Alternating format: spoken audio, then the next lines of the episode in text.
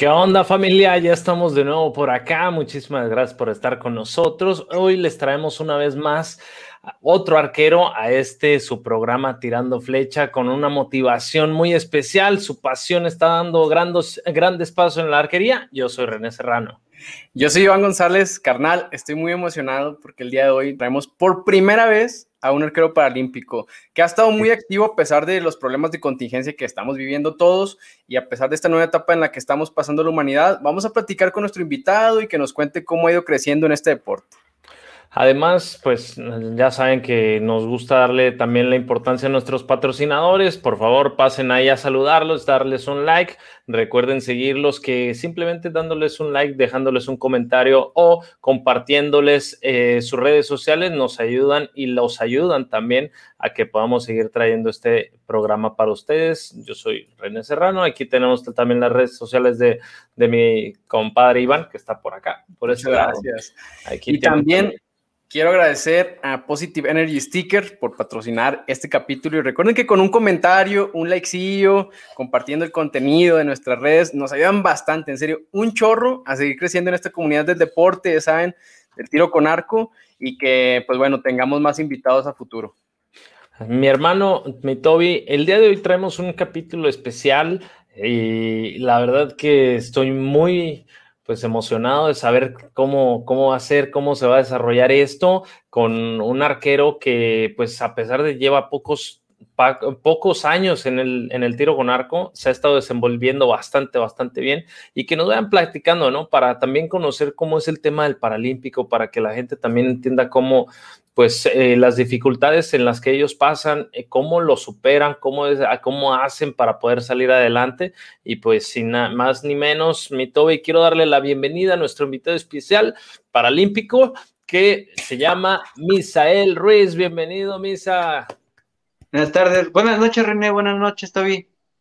¿Cómo estás? Bien, bien, ¿y ustedes? ¿Cómo te encuentras? Bien, pues bienvenido, este es tu espacio. Recuerda que aquí estás en familia, estás en confianza. Este es un podcast para que tú puedas disfrutar y que también la gente te disfrute, te conozca y que bueno, esto hace crecer el tiro con arco. Y nos vamos a, vamos a echar una buena plática contigo, Misa. Sí, que es lo, lo principal, ¿no? Que siga creciendo, que sigan acercando a las personas, tanto convencionales como paralímpicas. Entonces, pues, eso sería como que la finalidad, ¿no? Me da mucho gusto, Misa, me da en serio mucho gusto, carnal, que estés aquí. Es para, la verdad, para nosotros un honor que estés en este episodio, el treceavo ya del podcast. Pero cuéntanos tu nombre completo, de dónde eres, cuántos años tienes, divorciado, viudo, eh, con hijos, sin hijos, zurdo, diestro. Este, tengo, bueno, Misael Ruiz, bueno, mi nombre es Misael Ruiz, este, tengo 28 años, eh, soy paralímpico de débiles visuales. Del ojo izquierdo no veo y del ojo derecho veo muy poco. Eh, soy diestro. Eh, y, no, o sea, tengo, tengo mi novia y no, no tengo hijos. bueno, 28 años, bastante ya, viejo. ya viejo, ya viejo para el tiro con arco. Algunas personas creerían que ya tienes edad para que, entraste bastante tarde al tiro con arco, pero pues el tiro con arco termina siendo un deporte muy inclusivo, ¿no? Cuéntanos, queremos que nos ayudes a, platicar, a que la gente te conozca. Eh, ¿Cómo es que llegas tú al tiro con arco? Por, pues por amigos, yo estaba en Cepamex, en un deporte que se llama Golbol, que es el deporte principal. Eh, eh, ¿qué, es, ¿qué, es, Cepamex? Ah, es el Centro Paralímpico Mexicano. Ok como nuestro cenar. Ya, que, está, que está ahí al lado del cenar. Ajá, es el que está en Anil y Churubusco. Ya, igualito ahí. Ajá, estamos al lado, pero pues es el centro de alto rendimiento de, Paralímpicos, ¿no? Y pues sí, o sea, es nuestro cenar, ahí pues hacemos como, ahí tenemos los fisioterapeutas, el nutriólogo, este, digo, a veces también nos mandaban al nutriólogo al cenar a ver a Isra, Pero pues de ahí en fuera pues era como, es nuestro centro de alto rendimiento. Entonces yo estaba entrenando en golbol, que es el deporte principal para ciegos. ¿Qué es el golbol? Es que el, gol, el es como el handball, pero para ciegos. O sea, es un deporte en el que el balón es, bueno, o sea, no es obviamente como handball, pero es como lo más cercano que hay, ¿no? Es un balón que es como las dimensiones de un balón de básquetbol. Es de caucho el balón y trae tres cascabeles adentro. El balón tiene tres orificios para que los cascabeles que están adentro puedan producir el sonido y tú lo escuches. En el golf ball tú, tú lo practicas con parche óptico y antifaz y arriba un gogle para que te proteja. Como es un balón de caucho y algunos, pues ya ni, a nivel de selecciones, por ejemplo, a nivel de selecciones, el mejor jugador de México lanzaba el balón a 60 kilómetros por hora, más o menos, ¿no? Ah, su madre. Entonces, está bueno. Como lo tienes que parar con, pues, con tu pecho, con tu pierna, pues a veces también lo paras con la cara, entonces obviamente pues es un deporte de alto contacto, ¿no? Y nosotros estábamos en el comedor, ahí en Cepamex, y se nos acercaron a preguntarnos unas señoras, ¿no? En el comedor, este, de que cómo era el tiro con arco, ¿no? Porque pues sabían que nosotros éramos de la Federación de Ciegos. Y pues la verdad, pues todos los que estábamos ahí como nos quedamos así como de, pues como que un tiro con arco para ciegos no existe, ¿no? O sea, en ese entonces en México solo se practicaban cinco deportes para ciegos, que pues era atletismo en todas sus ramas, natación, este, fútbol, en fútbol 5 y fútbol 7, golbol y judo. Eran como los cinco deportes en los que había en ese entonces en México. Los que había apoyo, o sea, hay, muchísimas disciplinas eh, para la gente que, que, está por acá, hay muchísimas disciplinas de Paralímpicos. Yo creo que incluso por las ramificaciones puede llegar, por los tipos de categorías puede haber hasta más, ¿no? Más eh, Ajá, pero, pero hay deportes que aquí en México no se practican. Ya. Por, por lo que sea, o sea, de que no hay entrenadores, no hay atletas o no hay interés de, pues, de que alguien se acerque como a, a buscarlos. A practicarlo. Ajá. Entonces, pues a nosotros nos van y nos preguntan sobre el tiro con arco y pues para nosotros fue como de, pues eso ni existe, ¿no? O sea, primero era un deporte que nosotros relacionábamos con lo visual. O sea, es un deporte de precisión en donde pues todo el tiempo estás usando los ojos, ¿no? Y, ¿Qué dijiste? Ah, están chingando, dijiste. Ah, Ajá, o sea, para mí como de, o sea, ¿cómo, ¿cómo vamos? O sea, somos de la Federación de Ciegos, ¿cómo ves existir este deporte? Aparte de que nosotros como de nuestra federación no vamos a saber que ese deporte existe para nosotros, ¿no? y, y ya, o sea, ahí quedó como de, ah, sí, vamos a investigar. Pero en ese entonces, este, estaba la selección de sillas de ruedas, de tiro con arco, porque iban a ir a, creo, a Bogotá. Iban a ir a una de las copas, uno de los clasificatorios, ¿no? Ajá, eso fue en el 2018. Y ellos estaban preparándose para ir, ¿no? Y pues dijimos, o sea, si ese deporte realmente existe, o si esa rama del tiro con arco existe, pues los que tienen que saber pues son los de silla de ruedas, ¿no? Ellos están aquí entrenando, pues tienen que saber. Entonces nosotros nos acercamos a un grupo de, tres personas, de tres que fue a los que pues como que nos dio más curiosidad, ¿no? Nos acercamos y empezamos como a preguntarle a los de silla de ruedas. Eh, a mí en ese entonces, este Gatica, no sé si lo conozcan, de silla de ruedas, él fue el que me dijo, ah, porque nos iban a mandar a, a un club en Virreyes, aquí en, por Polanco, ¿no? Sí, sí. Y Gatica fue el que dijo, no, o sea, manden, los voy a mandar con Gabriel, él es el entrenador de Paralímpico de la UNAM. Él tiene a una, a una persona que está entrenando en débiles visuales. Dice, o sea, no tiene caso que los manden a Virreyes porque ahí no van a saber, o sea, ustedes van a llegar a, poder.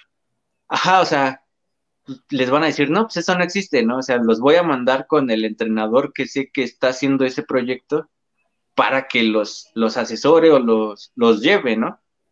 Entonces nosotros fuimos con Gabriel a la UNAM. Con Gabriel Vera. Ajá, con Gabriel Vera ah, a la UNAM. Y él, él ya traía un proyecto previo a, nosotros de seis meses, donde la arquera, mi compañera Catalina, fue la, la primera en la UNAM y ella fue como que fue buscando las adaptaciones, fueron viendo, o sea, ella fue la que vivió como todo ese proceso de, de descubrir, de jugar, cómo hacerle para la mira, cómo todo eso. Yo cuando llegué y le digo, pues me interesa, este, a mí me dijo, ah, sí, necesitas una mira así, con estas especificaciones, y ya, o sea, como que ya traía un trabajo previo de seis meses. Entonces, para mí ya fue súper fácil porque pues ya me enseñó como todo, ya, todo lo realizado, ya es la mira, o la mira hecha. Y pues para mí ya fue como de, ah, mira, se usa de esta manera, te tienes que parar de esta manera. Y ya, ¿no? O sea, así fue como que cuando llegué, obviamente cuando llegué, pues me dio una liga, ¿no? Y me empecé así de, pues a practicar. Y creo me tuvo con la liga como tres horas, ¿no? Y la neta, pues me di flojera, dije, esto pues no está tan chido. Pasaste por donde todo, Ajá, o sea, yo ya estaba acostumbrado a venir de un deporte donde era sumamente explosivo, o sea, sumamente activo, pues, desgastante en lo físico, y de repente estaba parado tres horas con una liga y esto así, pues, no, o sea, qué hueva, ¿no? Yo, yo, eh, yo, sí estoy en contra de esas ligas de inicio. estoy totalmente de acuerdo contigo, Misa, que qué hueva estar tres horas con una liga el primer día que vas a, tirar. Pero bueno, son métodos, son métodos. Eh, no, y sirve. Sí, claro que sirve. La liga es uno de los elementos más funcionales, pero eh, digo, por mi punto de vista, creo que hay más cosas, eh, puedes hacer otra actividad con los mismos arcos que te pueden dar el también empezarte a encauzar dentro del tiro con arco, pero eso ya es otro tema. Misa, eh, platícanos, que, vamos, tú tienes una discapacidad visual, ¿no? Motriz, estás al 100, puedes hacer, puedes correr, puedes trepar árboles, puedes hacer lo que sea, ¿cierto? No, tengo dos discapacidades, visual y motriz. Ok, eh, platícanos, queremos que nos platiques un poquito sobre, sobre ti, o sea, esto es lo que queremos saber, qué pasó, por qué tienes una discapacidad motriz y por qué es lo de tu discapacidad visual. Ah, bueno, yo nací con una enfermedad que se llama uveitis parsplanitis bilateral. La UV está en el ojo, ¿no? Y la uveitis es que la uvea se inflama. Entonces, la uvea al inflamarse empieza a provocar daño en, el, en la retina y todo eso. Entonces, el medicamento que te dan para controlar la uveitis son esteroides. Mm. Yo nací con esta enfermedad. Entonces, a mí me dan esteroides desde los cinco años, ¿no? Pero los esteroides a la larga causan cataratas. Entonces, obviamente, pues a mí me produjeron cataratas por la cantidad de esteroides que te inyectan en el ojo. Ok. okay. Después, las cataratas provocan desprendimiento de retina. Entonces, pues ya no solo tenía uveitis, sino tenía uveitis, cataratas y desprendimiento. Y desprendimiento. O sea, te tupieron con ese onda. Con ese Ajá, o sea, yo empecé a los cinco años a tratarme y pues sí, o sea, las primeras veces pues no me gustaba, ¿no? Porque pues te inyectan en los ojos y pues la neta cuando tienes cinco años no está como que no, tan pues llegar al pues, hospital y pues, te inyecten en un ojo, ¿no? No, si como que... tienes miedo cada vez que ves al doctor a los cinco años, es... Sí. y yo chillaba a mi mamá que Aparte, pues sí como que la inyección en el ojo duele y es incómoda, entonces... Ay, no. o sea, oye, oye, Misa, y, y, o sea, ¿cómo lidiaste con, con esto cuando pues, eres un niño y de repente te dicen, ¿sabes qué? Vamos a empezar este tratamiento. Ahorita lo comprendes, pues ya estás grande, pero en ese momento fue como, ah, ok, os animó, o repercutió mucho en tu vida, eh, seguía siendo a pesar de eso, ibas a jugar con tus amigos, o te, te, impactó de qué manera en, socialmente y particularmente a ti. Me costó trabajo como concebir la idea de que yo no veía igual que una persona normovisual, ¿no? Porque pues, pues según yo veía, o sea, para mí, no sé, que me dijeran, es que no ves, pues yo decía, o sea, como sí veo, o sea, te estoy viendo. Me decían, sí, pero, o sea, tú solo ves a dos metros y eso no es normal, ¿no? O sea, eso pues, es no ver. Entonces era como de, pero sí veo, o sea, como que entender esa diferencia me costó demasiado trabajo. Más cuando tenía cinco años, ¿no? Era como de, pues yo percibía una imagen, ¿no? Así. Y, por ejemplo, yo del ojo derecho en esa época era mi ojo malo. Del ojo que ahora es ciego, era mi ojo bueno. Entonces, de ese ojo me servía el 75% y del ojo derecho me servía un 15%, 20%. Entonces, del ojo derecho yo solo veía sombras. Entonces, pues, para mí una persona era una sombra o una mancha negra. Para ti era normal, o sea, ajá, decías, ¿ah? así ven todos. Ah, no, yo sí veo, sí, exacto. Ajá, y, pues me decían, sí, pero es que de tu ojo derecho no ves. Y yo así de, sí, mira, o sea, esa mancha es una persona. o sea, si estoy viendo la mancha. Ahí tú, tú, la mancha, ese eres. Ajá, o sea, si, si estoy viendo eso, pues es porque sí veo, ¿no? Y, y como que esa parte me costó trabajo como entenderla. Y como que obviamente no era como que tan chido porque pues desde los 5 años hasta los 17 me operaron una vez al año, ¿no? Ah, Entonces, pues mientras, como obviamente como yo ya iba a la escuela, me operaban en vacaciones de verano para no alterar mi calendario escolar, ¿no? Entonces, pues yo realmente no tenía vacaciones, o sea, mientras mis amigos, no sé, estaban de vacaciones, de viaje o así, pues yo estaba en, recuperación porque pues me operaban y era un mes y medio de recuperación, o sea, terminaban mi recuperación y era de ya regresa a la escuela. Y pues la neta, a los 5, pues no está tan chido eso, a los 6 no está tan chido eso, entonces a los 17 obviamente yo ya estaba harto de esa como rutina, ¿no? A mí a los 17 el doctor me dice, a mí me atendían en centro médico, en pediatría. Y el doctor, pues era el doctor que me había atendido desde niño, ¿no? Toda la vida ajá, seguimiento. Ajá, o sea, me dijo, pues la neta, tus papás aquí ya no deciden, tú ya, esta decisión ya la vas a tomar como ayer de edad. Y la siguiente, la, el siguiente tratamiento ya es en el hospital de especialidades, aquí mismo en centro médico, pero ya es de adultos. Dice, entonces tú tienes el derecho de decidir si quieres seguir con el tratamiento o lo quieres terminar. O terminarlo. Y pues no, o sea, le das esa decisión o ese poder a alguien de 17 años que pues la neta no es como la persona más madura. y, y, pues yo dije, no, o sea, yo estoy harto de pasarme todas mis vacaciones de verano en el quirófano, ¿no? Entonces yo les dije, no, pues yo me voy, yo ya no quiero saber como nada del hospital. Y de los 17 a los 23 estuve sin tratamiento obviamente tuvo consecuencias porque pues todo ese avance que yo ya había tenido como 12 años de tratamiento, pues obviamente fue en declive en 5 años. Yo de los 17 a los 23 no pisé un hospital, ¿no? Y a los 23 eh, yo empecé a tener como problemas. Bueno, desde los 21 yo empecé a tener como problemas, como sentía como que cosas en mi cuerpo, ¿no? O sea, sentía supuesta, yo los sentía como calambres, pero no eran calambres, ya después supe que eran parestesias, que pues yo en mi vida había escuchado como esa palabra, ¿no? Y pues yo decía, tengo calambres en todo el cuerpo, me cuesta trabajo mover las manos, me cuesta trabajo mover las piernas, y a los 23 así me puse mal y terminé de urgencias en el hospital. Entonces ahí fue como de, te tenemos que hacer estudios porque tenemos que ver qué tienes, ¿no? Y pues fue a hacer resonancia magnética, tomografía, punción lumbar, estudios de sangre. Hicieron todo. Ajá, o sea, yo la punción lumbar no la quería hacer porque pues yo, la idea de la punción lumbar que tenía era como de Doctor House y cada que mandaban a alguien a punción lumbar, gritaba, ¿no? Y del dolor. Entonces obviamente a mí me dicen, te vamos a hacer una punción lumbar y fue como de, no, o sea, no. y ya me la tuvieron que hacer. Me dijeron, no, pues es que tu mamá ya firmó y como pues tú ahorita no puedes firmar, pues tu mamá es tu responsable, ¿no? Entonces mi mamá, dio la autorización, firmó, me hicieron todos los estudios y a los tres, cuatro días me dicen, no, pues tienes esclerosis múltiple.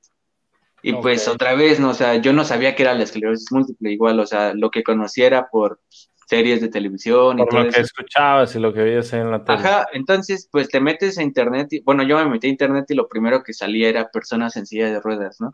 Y era, o sea, mi cabeza era de, o sea, como mi discapacidad visual a lo largo llega a ceguera, pues era como de, o sea, ¿qué voy a hacer de mí, no? Está en silla de ruedas y ciego, o sea, eso no es vida, ¿no?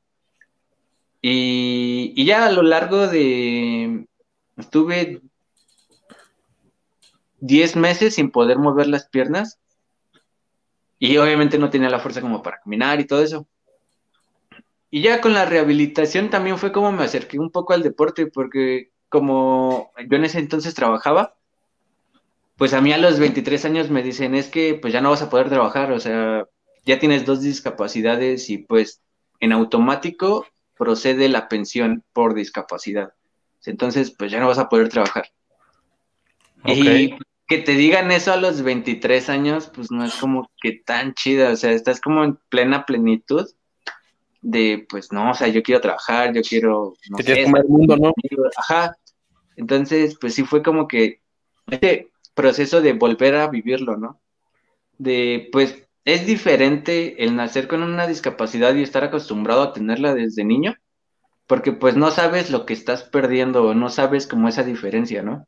Claro al tener todas tus funciones y de repente de un día para otro que cambie.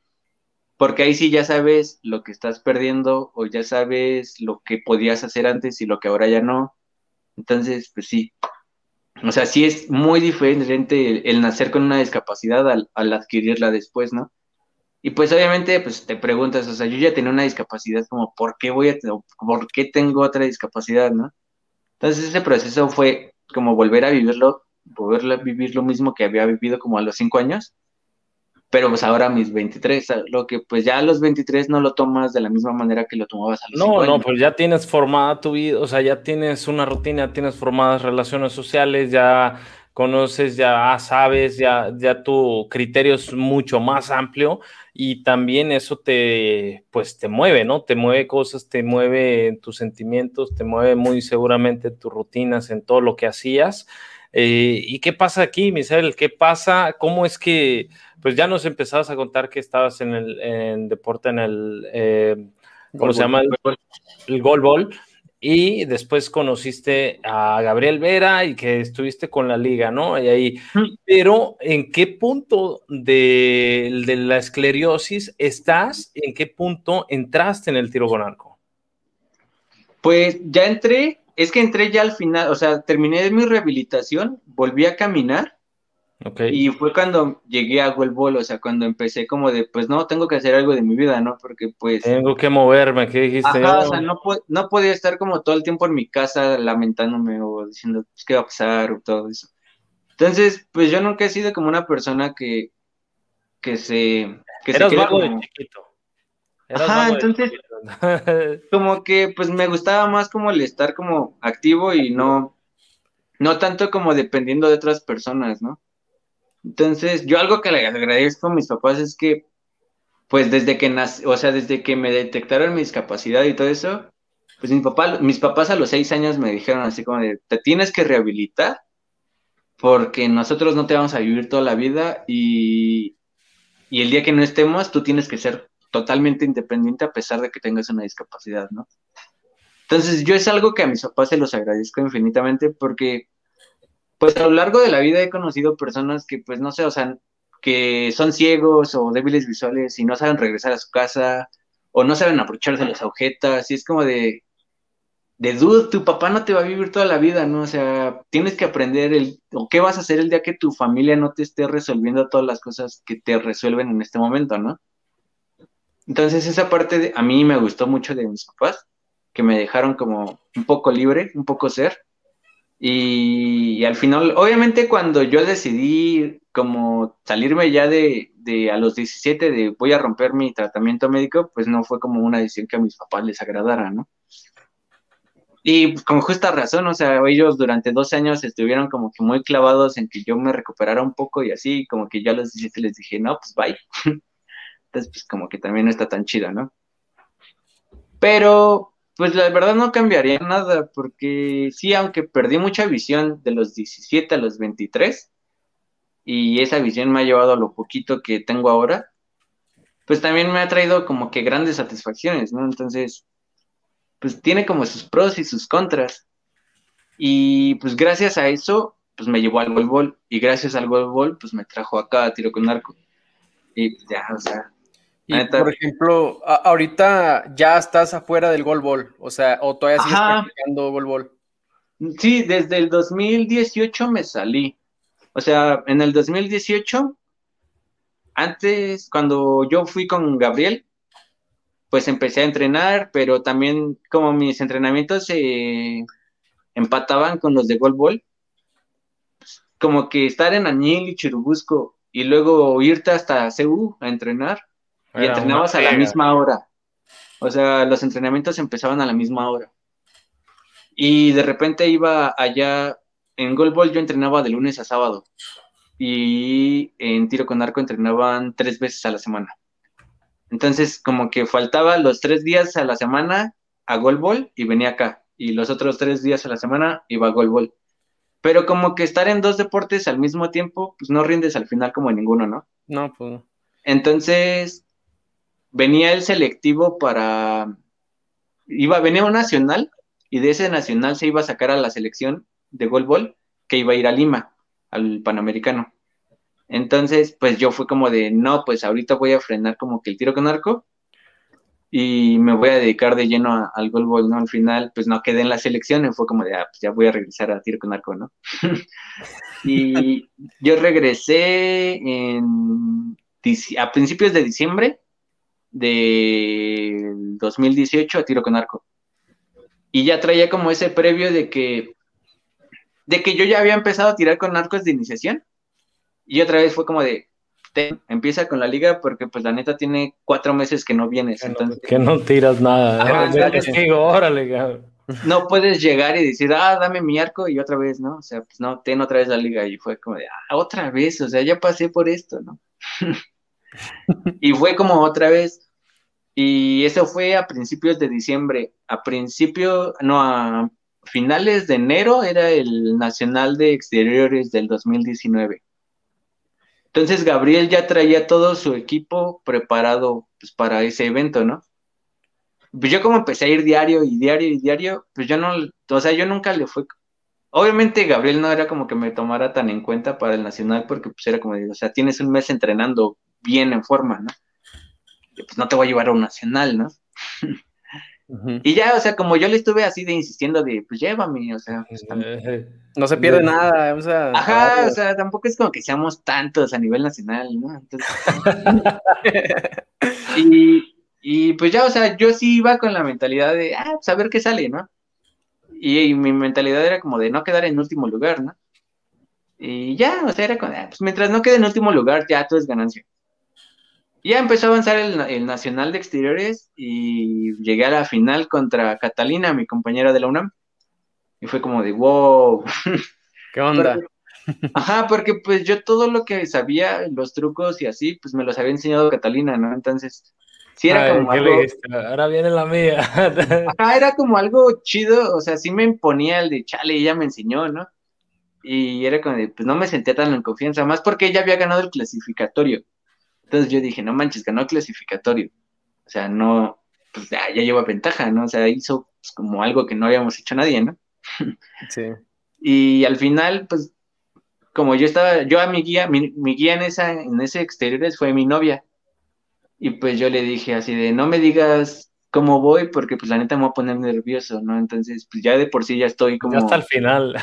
Ajá, o sea, ya dime que, pues, lo, hasta el final, ¿no?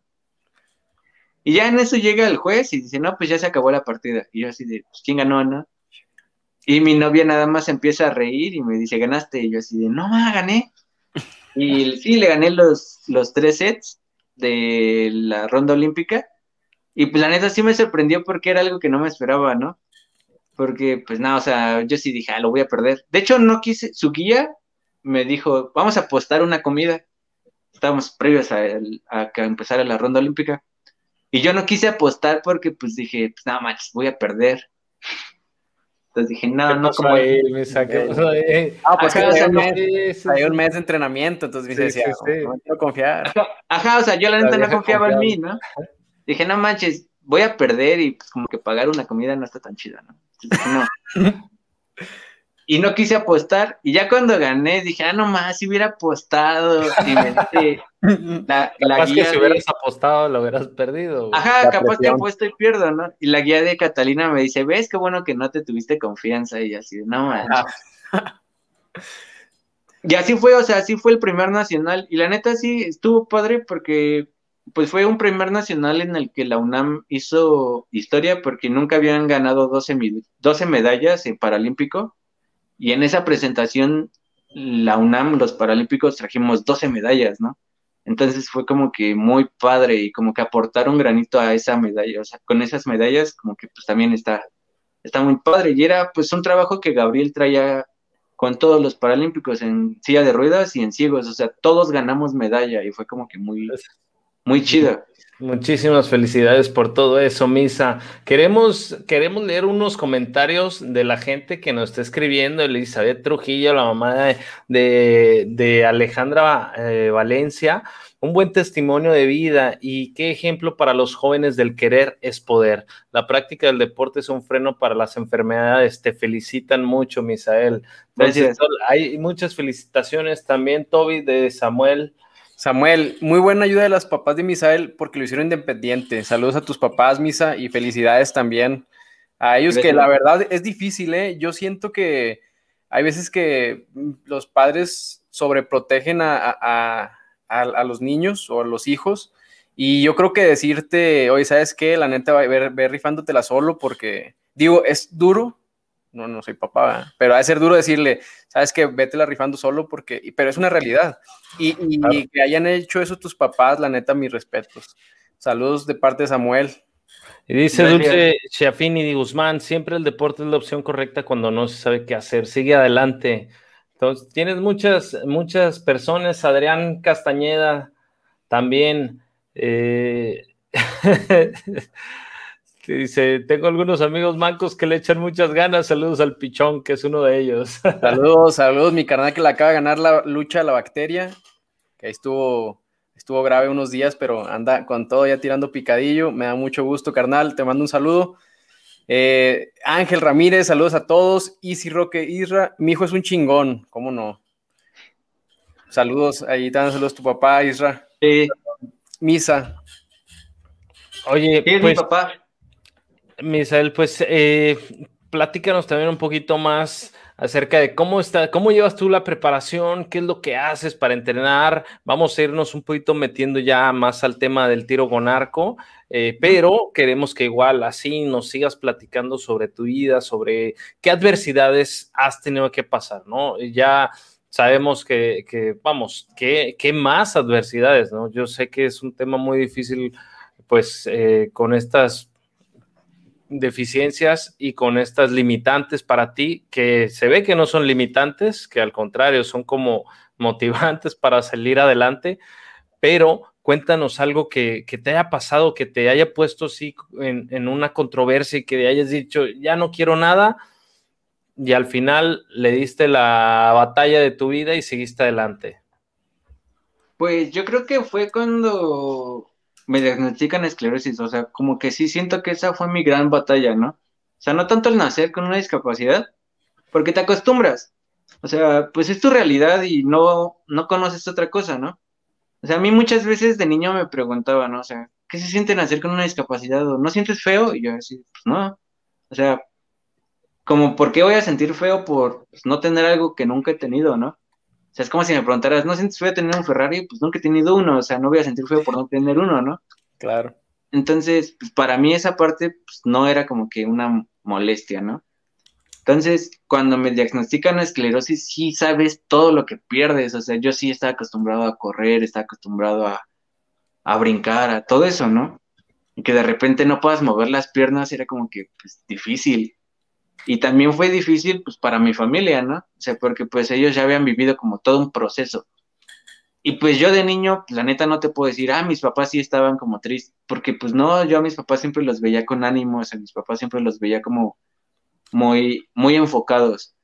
Y ese momento en el que sale el doctor y les dice, no, pues tiene esclerosis, como que esa es la primera vez en la que yo los he visto como rotos, ¿no? Y como que no sabía cómo interpretar o no sabía cómo manejar el ver a mis papás pues en esa posición, porque era una posición en la que yo nunca los había visto. Y sí, una posición nueva para ti y para ellos. Ajá, y por ejemplo, mi mamá, mis papás siempre me habían dicho, tienes que ser independiente. Y en ese momento, pues me decían con sus acciones todo lo contrario, ¿no? Porque pues me movía o así, era como de, agárralo, ayúdalo, ¿qué quieres hacer? Y era como, o sea, en tu vida me habías ayudado o en tu vida me habías ayudado. y en ese momento... Y ahora quieres ayudarme a todo. Ajá, y era como de, ayuda a tu hermano, o ayuda esto, y ayuda, tu hermano no puede, o esto, y era como, de, o sea, nunca le habían dicho a mi hermano, ayuda a tu hermano porque no puede. Y en ese momento todo era como de, todos ayuden a Misael porque no puede, ¿no? Entonces como que para mí era como un bloqueo en todo sentido en ese momento, ¿no? Emocional. Ajá. Sí, o sea, como que sí fue el momento más duro que yo viví y con mi novia, o sea, fue como completamente diferente, porque pues mi novia se salió como de ese círculo y ella no hacía eso, o sea, no era como que ayuda a los, ayuda a esto, al otro, sino mi novia llegaba a verme y era como de, haz las cosas tú solo, te voy a ayudar cuando no puedas, pero tú inténtalo. Y era como de, o sea, esto es lo que mis papás siempre me enseñaron, ¿no? Y ahora, pues que lo hiciera mi novia era como de, no, pues gracias, ¿no? Y, me sirvió más eso que el que todos me estuvieran diciendo, ayuda hermano, ayuda esto. Y, y pues lo entendí porque pues mis papás ya lo habían vivido, ¿no? Desde pues 23 años antes. Entonces como que el que lo tuvieran que volver a vivir, pues supongo que fue bloqueante para ellos. Entonces, pues mi novia, a la cual pues siempre le voy a estar agradecido, este, pues ella nunca había vivido como esa parte y lo veía como pues, de otra manera, ¿no? Y me ayudó demasiado como el tenerla porque siempre estaba como de, esfuérzate, este, tú lo puedes hacer, o sea, si en verdad lo quieres hacer, lo vas a, inténtalo. Igual, por ejemplo, yo a ella los 10 meses que estuve diciéndole, no, que cuando termine mi rehabilitación voy a ir al Comité Paralímpico, a, la Federación de Ciegos y, meterme a, deporte, ¿no? Porque pues no puedo estar en mi casa todo el tiempo. Y ya, pero o sea, había muchas veces que pues nada más se lo decía, pero pues la neta no hacía nada, ¿no? Y mi novia era como de, ¿cuándo vas a ir? Este, ¿ya fuiste? ¿Ya investigaste lo de los deportes? Y yo, no, pues no, no, pues no que ibas a hacer eso y, o sea, como que también ella fue la que me fue empujando mucho hacia el deporte, ¿no? Y no, pues, la neta sí, siempre se lo voy a estar muy agradecido. Y las veces que ha sido mi guía, pues está súper chido. Porque pues ya es un entendimiento total, o sea, tal vez ella no sabe nada de tiro con arco, pero pues hacemos como ya una gran mancuerna y como que me, me siento seguro, me siento, no sé, como que respaldado, ¿no? O sea, sé que pues estoy bien. Tienes el apoyo, ¿no? Ajá. y no solamente el apoyo eh, físico, el apoyo de que te estén ayudando con las cosas o que en algún momento te puedan ayudar, sino que todo ese apoyo emocional, ese apoyo de competencia, ese, soporte, esa motivación, también la compartes, ¿no? La comparte contigo.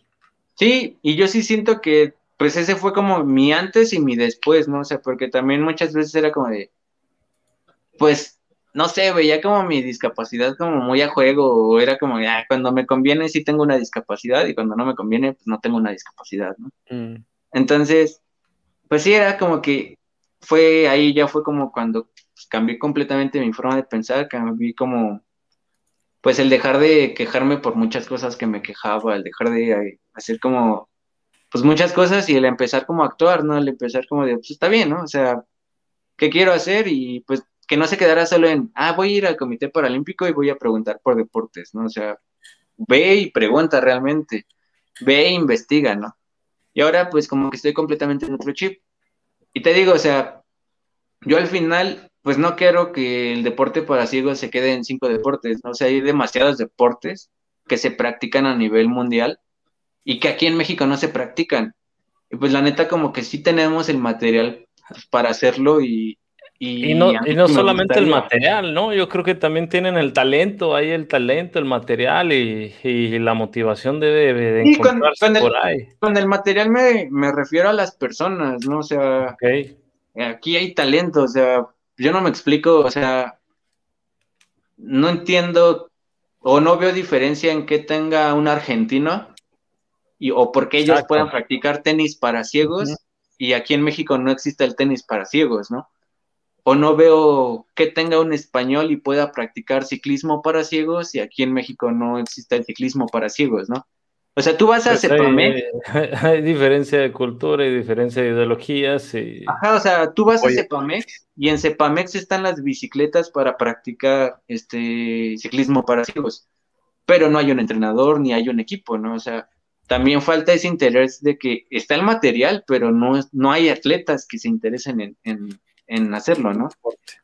Claro. Oye, qué, chido que tengas a una compañera que te apoye y te motive a, hacer lo que tú quieres y que sepa y confíe en ti, que como tú dices, te, motivó a, retomar la palabra que dijiste? Oye, ¿sabes qué? Es que voy a ir. Y recordarte, tú dijiste que ibas a ir y, que te lo dice porque sabe que lo puedes hacer, porque confía en ti, está segura de, tu capacidad y de tu, y de tu potencial. Y con esto, a mí me gustaría que me platicaras, ¿cuál es tu mayor sueño eh, deportivo en tu carrera que te gustaría lograr en la carrera del tiro con arco? Ah, unos Juegos Olímpicos, o sea, sería como que yo creo que es el, sueño de todos los que practican deportes, como que los sueños olímpicos, los Juegos Olímpicos, es como de... No me la tomes, no, no, no es troleada y no es madreada, ¿eh? Para que quede constado antes de que lo voy a decir. Pero ¿te ves misa en unos Juegos Olímpicos? Sí. O sea... no te rías, güey. O sea, sí, no, lo hubiera captado si no lo hubieras dicho. Sí, es como que paso a paso, obviamente, ¿no? Y es un trabajo que pues no es como de, ah, ya, pues, nada más porque lo digas vas a ir, ¿no? O sea, sé que es un filtro enorme. Exacto, son muchos días, horas eh, incansables, entrenamientos, y te lo digo desde la experiencia, y sé que para ustedes también es del mismo volumen, o sea, el paquete es del mismo tamaño. Eh, yo ah. creo que hay mucho talento, sinceramente creo que hay mucha oportunidad y mucho talento para hacerlo.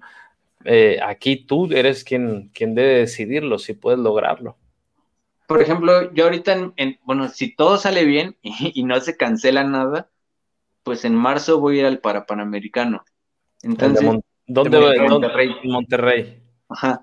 Pues yo la neta voy con la mentalidad de que no quiero solo participar, ¿no? O sea, yo quiero ganar ese torneo y es como de regresar a mi casa. O sea, yo por lo general no soy alguien que le guste mucho como las medallas, ¿no?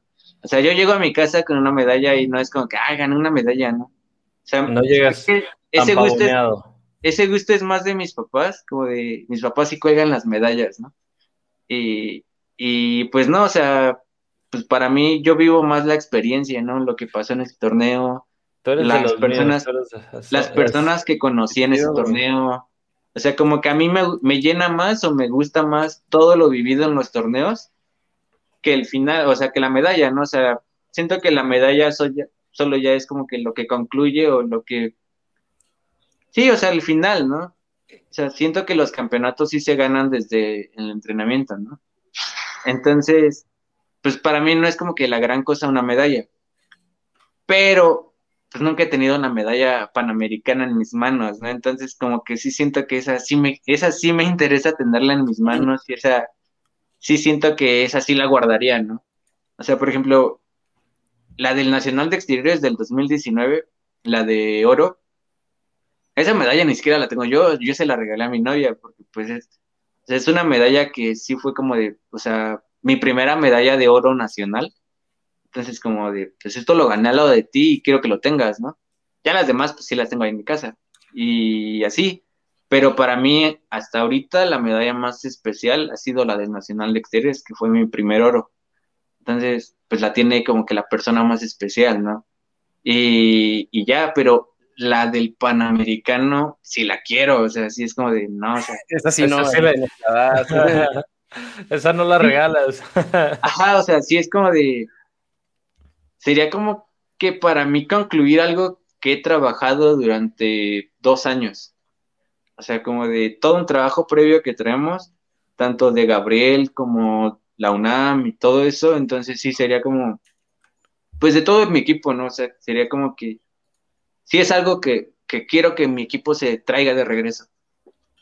Misa, ¿y cuánto, cuánto te preparas para, para estas competencias? ¿Entrenas todos los días? ¿Entrenas en la mañana y en la tarde? Cuéntanos cómo, antes de, Antes de la pandemia, antes de la pandemia eran tres este, sesiones de entrenamiento. Primero empezaba de seis y media de la mañana a ocho más o menos, corría. Después era gimnasio. Después de gimnasio iba al campo, a CEU. Después regresaba, comía. Después regresaba al campo otro rato y al final otra vez sesión de gimnasio y ya terminaba a las 10 de la noche mi, día como laboral. Entonces entrenaba como de 6 de la mañana a 10 de la noche, en tres sesiones, por decirlo así. Gimnasio y dos, dos de gimnasio y una larga de, de campo de tiro. De tiro. A su madre, es un montón, mi ser. Un chingo. Nosotros, nosotros entrenamos eso en el comité. Nah, oye, está, está, con ganas, Misa. La neta, qué chido que, que, te prepares bien y que pues te lo tomes bastante en serio. Yo creo que así como te escucho, vas por buen camino. Y espero ahí toparte en Monterrey para, para que me regales una foto. ¿Cómo ves? No, sí, un gustote y sí estaría bien padre. Oye, ¿y cuál, cuál, ha sido tu competencia favorita? De, la, de, las que has tenido que te gustó la competencia, vaya, el, el sistema, los nervios, eh, todo, todo, desde que llegaste, que te sentiste bien. No solo el, que sea por el resultado, o sea, porque luego... El Grand Prix, yo creo que el Grand Prix, el del 2019. 19. ¿Dónde fue? Ajá, en Monterrey. Monterrey. Porque, pues era como mi primera competencia, o sea, yo estaba como muy acostumbrado a una competencia paralímpica, entonces, este, pues era como un círculo donde conocías a todos, ¿no? Era muy chiquito. Y de repente, pues el Grand Prix era, se empataba con los de convencionales. Y, por ejemplo, a nosotros nos tocaba siempre que nosotros estábamos en Cepamex y ustedes estaban en el Comité Olímpico. Entonces, sí, pues, no, no, no, coincidíamos, ¿no? Uh -huh. Y como que el, en el Grand Prix, pues ya yo estaba, o sea, yo terminé mi participación, de repente iba caminando y ver como Aida Román pasar, era como, wow, ¿no?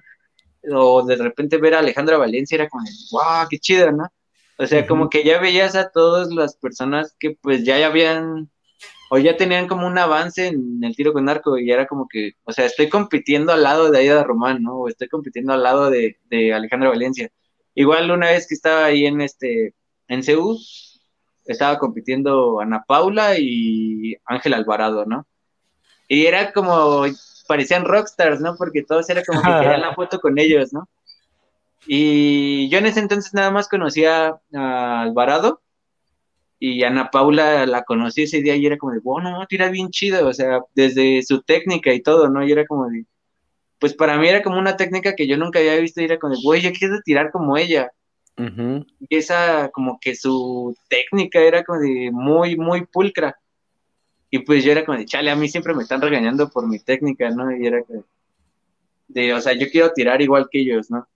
Y yo la neta no me acerqué a tomarme fotos porque pues sí me dio pena, ¿no? O sea, como que estaban comiendo y de repente. Pero he llegado a pellizcarle una foto. Ay, perdón. Ajá, y, y, yo la neta, o sea, esa fue como la primera vez que los conocí, a Alvarado y a Ana Paula en, en Seúl, pero en el Grand Prix sí siento que esa, por todo lo vivido, o sea, no porque me haya, esa idea también gané, pero no porque haya ganado, sino pues la experiencia de, de estar compitiendo con esas grandes personas, igual estaba Luis Álvarez, también estaba compitiendo, ¿no? Y era como, guau, qué chido. O sea, pues sí veías como a las personas no, famosas todos. dentro de esto, ajá. Entonces era como, ah, wow, o sea, estoy donde quería estar, ¿sabes? Entonces, esa, esa es mi mejor, mi mayor competencia, yo creo. Está padre eso, porque ahí, pues esas eh, son las competencias que motivan, Toby y Misa. Son, son competencias donde vas, conoces y, y, estás así como niño chiquito viendo nomás quién pasa y qué es lo que hacen y te fijas en los mínimos detalles. ¿No les ha pasado, no les pasa de repente que, que ven a un arquero o una arquera así super pro y que te le quedas viendo y de repente ves que hace algo extraño, algo diferente de todos los demás y te quedas así, ah, o ver la configuración del arco, cuántos pesos trae. Sí, o sea, era como que todo. O sea, yo, por ejemplo, ese Grand Prix no me le despegué a Gabriel porque pues Gabriel lo conocían todos y todos los que pasaban lo saludaban y era como, ay, si voy al lado de él me va a saludar Aida, ¿no? Entonces cuando Aida llegó y lo saludó, pues fue como de, oye Aida, ¿me puedo tomar una foto contigo? Y fue así, ah, claro. Igual cuando Alejandra se le acercó, fue como de, ah, oye, ¿me puedo tomar una foto contigo? Y así, entonces yo ese día sí estaba como niño chiquito al lado de Gabriel, no era como ya, si me despido de aquí, o si me despego de aquí, no voy a poder conocer a nadie, ¿no? ¿Quién Entonces, es tu, Perdón, ¿quién es tu mejor, eh, tu arquero favorito del mundo y quién es tu arquero favorito de México? De México me impacta mucho Luis, porque tira súper rápido, ¿no? Y siempre le atina y es como digo, o sea, yo cuando tiro así de rápido, pues así puedo meter una en lo amarillo, pero la siguiente son dos. Y Luis tira demasiado rápido y todas van perfectas, casi y ahí Ana Pau por, porque me gusta demasiado su técnica, es como de, o sea, yo quisiera tener esa técnica. O sea, sí siento que... Muy derechita, muy alineada y bastante buena la soltada. Ajá, o sea, a mí, por ejemplo, la soltada es algo en lo que me costaba mucho cuando empecé y me regañaban a cada rato, era como tu soltada, tu soltada. Y yo las veces que he visto, no sé, sus videos, es como de, de wow, o sea, ¿cómo hace esa soltada, no? Y, o sea, como que es muy pulcra su soltada. De Luis es como su precisión y su rapidez. Y ya a nivel internacional, yo creo que Ellison. El Brady. El Brady Ellison. Bien. Pero pues. Tiene, buenos referentes. Bueno, buen arquero el Brady, la neta. Bastante bien su, su mindset. Ajá, aparte es como de se para diferente y lo logra hacer, ¿no? O sea, yo me paro igual que Brady y no me sale igual, ¿no? A ver, aquí te mando un mensaje mi papá. Dice, cuando tiene una mentalidad ganadora, no importa los obstáculos, las metas se visualizan y si hay motivación suficiente, lo que te propones lo vas a lograr. Muchas felicitaciones por esa fuerza mental y emocional. Felicitación especial para tus padres y el equipo de personas detrás de ti. Una gran lección de vida, bien hecho. Uh, para nosotros, René y Toby, pero te manda muchos saludos, Misa, mi papá, y felicitaciones. muchas gracias y un abrazo. Saludos, don René. Que ahí, que ahí también es eh, fiel, oyente del podcast. Ya de repente nos ponemos a platicar de lo, que ha salido en los programas y nos divertimos también. Sí, la, familia siempre apoya, ¿no? Sí, ese, fíjate que esa parte muy, muy importante lo que hicieron tus papás. Nosotros eh, también somos fieles, no, no creyentes, más bien somos resultado de eh, tanto Iván, yo sé que sus papás, pues su mamá está aquí y de hecho te pregunta a ti, Misael, dice de la mamá de Toby, que la de medalla de Juegos Olímpicos, ¿para quién sería? ¿A quién se la vas a regalar? No, yo creo, esa sí. Hay, para que la pienses, hay para, que, la, pienses. Pensando, esa, sí, esa sí la colgaría con mis papás, ¿sabes? Es como de. Eso, eso.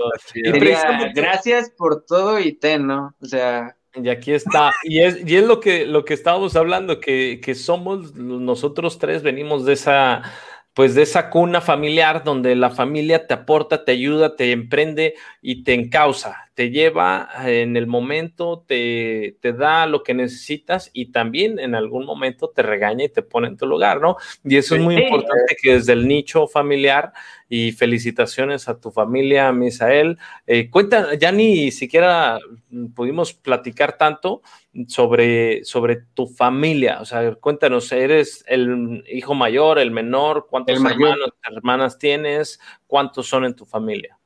Somos cuatro, dos perros y una tortuga.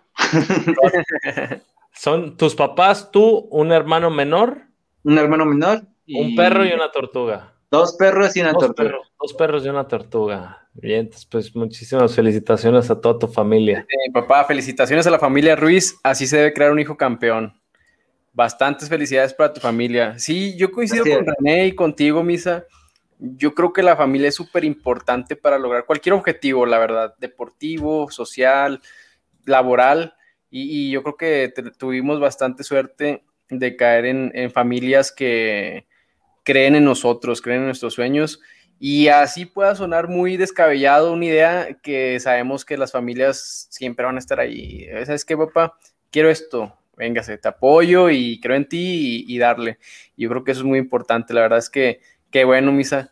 Qué bueno que, que también cuentes a, tus compañeros, a tus mascotas, porque también son parte de la familia. También son parte de. Luego cuando, cuando, o sea, cuando iba a correr en las mañanas, luego eran los que me acompañaban, ¿no? Entonces, también eran parte como del entrenamiento.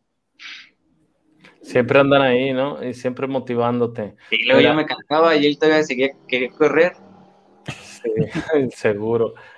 Eh, ¿Y ahora qué estás haciendo, Misa? ¿Qué te preparas? Ya nos contaste que tienes la mira puesta en Monterrey. ¿Cómo es tu preparación? ¿Qué es lo que vas a estar haciendo? ¿Tienes alguna estrategia especial? Y pues bueno, ¿cuál es tu plan futuro para el tiro con arco? Ahorita sí cambió completamente mi entrenamiento. Digo, cuando antes de que estuviéramos en semáforo rojo, este, todavía salía a correr a los parques, ¿no?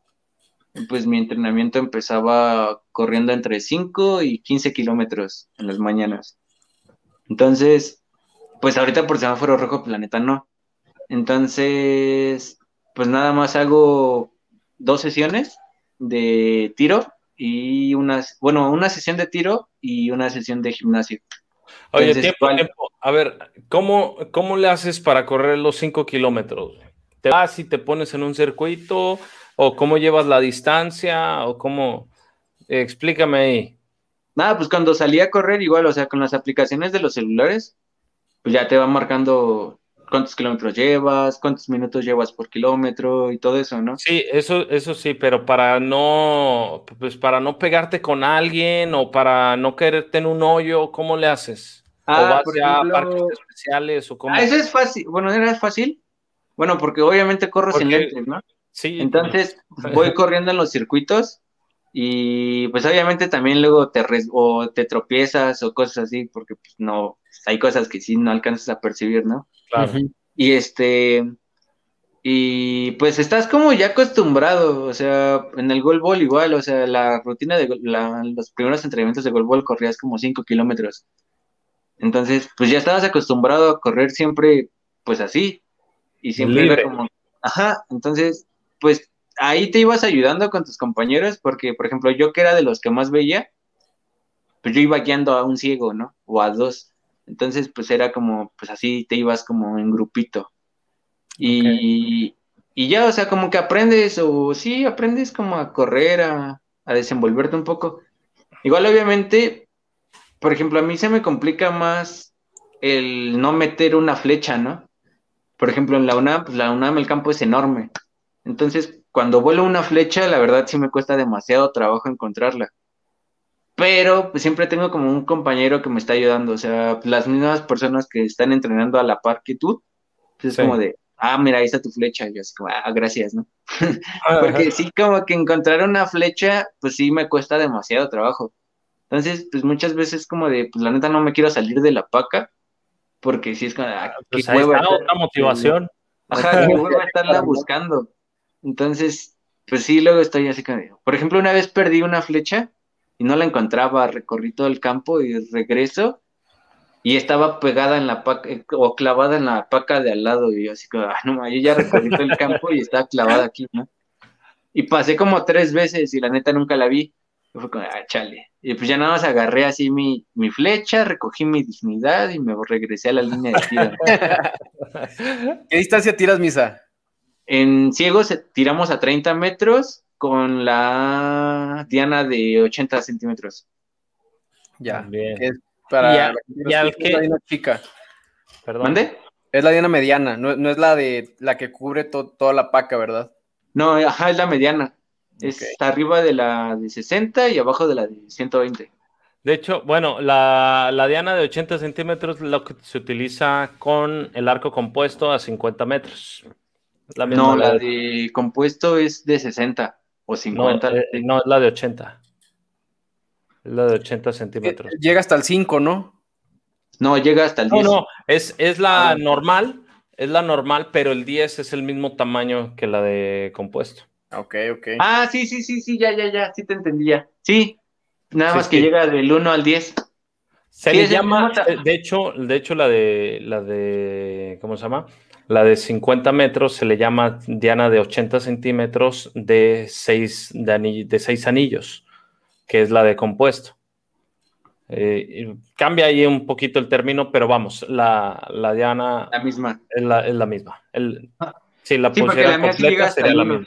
Sí, exacto. Si la pusieran los, los, los, números completos hasta el, hasta el 1, sería la misma. Eh, bien, Misa, pues oye, eh, ¿y cuál es la distancia más larga que has disparado? 50. De hecho, tengo curiosidad, o sea, Vamos a tirar unos a 70 metros, güey. nunca, nunca he tirado a... Bueno, sí, una vez tiré a 70, pero por juego. Y no llegué, o sea, me pasaba de la... De la, este... De la paca, ¿no? Pero porque mi mira como que está muy hecha a, a 30. Entonces, como que le tenía que subir demasiado. Por ejemplo, mi mira funciona diferente a la de a la mira del arquito, ¿no? O sea, por ejemplo, yo para subir tengo que subirle a mi mira. Y ustedes para subir le tienen que bajar a su mira, ¿no? Exacto. Ah, okay. Entonces, este, era como esa diferencia. Y a mí, por ejemplo, pues cuando aprendía o cuando estaba aprendiendo a mi mira, pues llegaban luego arqueros que eran convencionales que igual estaban practicando ahí en, en Y nada más veían. No, o sea, veían primero la mira y era como de, ah, ¿cómo funciona? Y ya yo veían como, yo, porque yo no sabía cómo explicarles, ¿no? Y ya yo les decía, ah, es que tengo que hacer esto, esto y esto. Y ya veían y era como, ah, es al revés de la mía. Y ya la empezaban a mover y yo así como de, o sea, ni te tuve que explicar y ya le aprendiste a mover a mi mira. Y yo, ¿por qué no puedo aprenderle a mover a mi mira, no? Y ya, pues. La práctica mesa. Ajá, o sea, ya como ellos era como, ah, funciona al revés. Y yo, como, ¿cómo que al revés, no? Y ya, o sea, así supe que su mira de, convencionales era como que o diferente, o bajaba y, al revés. Y ya ahora es como de, cada que alguien se acerca es como, ah, funciona al revés de la tuya. Y ah, ya, ya, como que luego, luego agarran la onda de, ah, va. Y pues mi mira es en dos partes, una de los pies, que te da la posición de los pies, y la otra es táctil, que te da la altura y la dirección de la flecha. Y esa mira toca tu pal, toca tu mano, ¿verdad? Mi nudillo. En tus nudillos, exacto, sí. Por eso es que si tú subes la mira, pues sube tu arco, ¿no? Y al contrario de nosotros, que nosotros lo que hacemos es subimos el objetivo, en ti subes todo el arco. Ajá, yo subo todo el arco. por eso tiene que subir la mira. Y por lo mismo, mi, ese día no pude tirar como a 70, o sea, era como más de juego de que quería tirar a 70, ¿no? Pero mi mira no llegaba y como que nunca le encontré como la forma de que pegara en la paca, o sea, las volaba y las volaba y las volaba, o las volaba o no llegaba, o sea, como nunca encontré ese punto medio. Y, por, y a 50, pues no cambia, a 50 no cambia mucho de a 30. Sí, es muy poca, pero bueno, ya de 30 a 70. Sí, ya es un mundo. ¿Cuántas, libras, ¿Cuántas libras tiras? 40. Digo, ahorita lo, lo tengo en 40 porque como estoy tirando... A los, a los dedos? Ah, sí, bueno, es compuesto y lo tengo a 40. Mm. Ah, es que ah, también es eso. Por ejemplo, a nosotros en débiles visuales te dejan tirar recurvo contra compuesto porque pues supuestamente no hay una ventaja. Pero pues yo sí siento que hay una ventaja, ¿no? o sea, te dicen es que pues, no usan los ojos, entonces no están usando como la mira de un compuesto, entonces pues es la misma mira y no hay diferencia entre un arco compuesto y uno recurvo. Pero la soltada pero, pero para, ajá, para mí sí es como que se me hace más preciso el, compuesto. Obviamente es diferente porque yo sabía que, o yo estaba muy acostumbrado a que si cometía un error en el, en el recurvo, pues me iba a M o a, o a, no sé, un puntaje 1, 2, 3, ¿no? Y aquí cometo un error y pues ya no encuentro mi flecha, ¿no? Sí. sí, se va totalmente por otro lado. Pero, este, pues me gustó ahorita como que el cambio de cambiarme de recurvo a, compuesto. Y también porque en recurvo solo estábamos tirando los de la UNAM y en España. Y ya todos los demás a nivel internacional tenían compuesto. Y era como de, pues sí. obviamente tú veías que el de los de España siempre quedaban hasta abajo y todos los que quedaban arriba de los de España era porque traían compuesto. Y era como, pues sí, es que sí hay ventaja, ¿no? O sea, sí siento que, aunque sea mínima, pero sí hay ventaja de tirar con compuesto a tirar contra el recurvo. Ok, pues sí, mucha para empezar el descanso. Y qué bueno, la verdad que yo vi la final de los últimos Juegos Olímpicos y fue con compuesto. Sí. Ahí Matt y otro, otro señor, creo que de Italia. Italia. Y fue con, compuesto. La verdad que buena decisión en, tomar compuesto para que igual esa ventaja ya se vea igualada.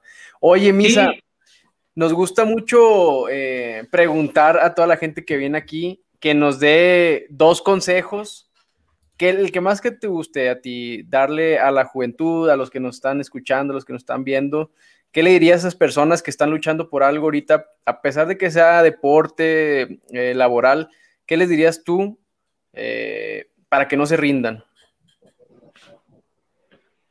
Pues, no sé, o sea, como que busques como que algo que realmente te gusta, ¿no? O sea, muchas veces haces como cosas por hacer o cosas, pues que realmente no te llenan, ¿no?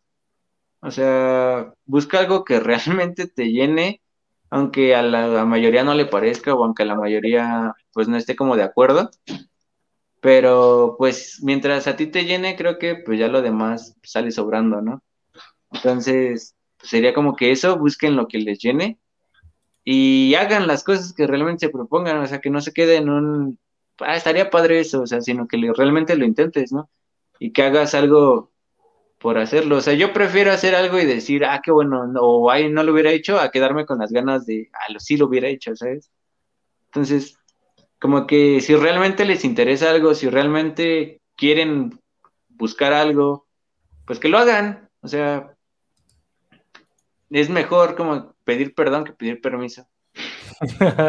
Muy cierto. Aviéntense del paracaídas, aviéntense al, al tobogán, déjense, ir, ¿no? Muchas gracias. A mí, yo tenía un, jefe que siempre nos estaba diciendo, ponte chingón porque pendejo no me sirves, ¿no? y, era como, pues sí, ¿no? O sea, ponte a las vivas porque pues sí, ¿no? O sea, tienes que hacer las cosas. Que no se quede, no quiero hacer esto y no lo hagas, ¿no? Entonces, trabaja por lo que quieres. Véngase. Misa, pues se nos acabó el tiempo. Muchas gracias por, por aceptar esta invitación. cuando René me platicó de ti, me emocioné bastante y me gustó mucho esta plática. La verdad me motivé. Ya quiero que sea martes para entrenar. Entonces, este, pues muchas, muchas gracias por estar aquí, Misa. Sabes que tirando flechas siempre va a ser tu casa y nos vemos ahí en la línea de tiro. Sí, gracias y espero verlos en Monterrey. Muchas gracias, Misael. Te mandamos un fuerte abrazo. Esperamos vernos pronto, que nos podamos eh, tomar la foto y darte un fuerte abrazo. Y pues nada, nada más eh, tu despedida para la gente que te está viendo, para la gente que te está escuchando. No, pues que me, sigan en mis redes sociales, que sigan apoyando el deporte paralímpico, que sigan creciendo. Eh, bueno, en especial, pues a mí me gustaría que el deporte para ciegos creciera muchísimo más, ¿no? O sea, que, que haya un avance y sí me gustaría como que ser parte de ese avance, ¿no? Este, yo siento que, que es una gran oportunidad de forma de vida, una gran oportunidad de, de lograr objetivos que pues muchas veces no, no planeabas, ¿no? Entonces, pues sí, yo, por lo menos a mí me sirvió como mi escape y la verdad, qué bueno. y la verdad, pues no me arrepiento de nada de lo que hice, ¿no? Entonces es como, si regresara a mis 17 años y le, no le diría a la persona, a mi de 17 años, este, no, no rompas tu tratamiento, ¿no? Sigue como ese, ese camino, ¿no? Porque aunque la pasé bien, aunque la pasé mal, pues todo eso me ha llevado hasta este punto, ¿no? Este punto donde estoy a dos meses de ir a un Panamericano y es como de, la neta creo que ha valido la pena cada paso. Y creo que si no hubieran sido esos mismos pasos, no estaría en este punto. Entonces, la neta no me arrepiento de nada. creo, que, creo que todo nos lleva hacia un punto en el que realmente merecemos o necesitamos estar. En el camino de la vida. Ajá, y pues realmente, pues vívela, ¿no? O sea, no te quedes viéndola la vida, pues es una y pues la neta, pues mejor pedir perdón que pedir permiso. Venga, sí. Venga. Pues muchísimas gracias, Misa.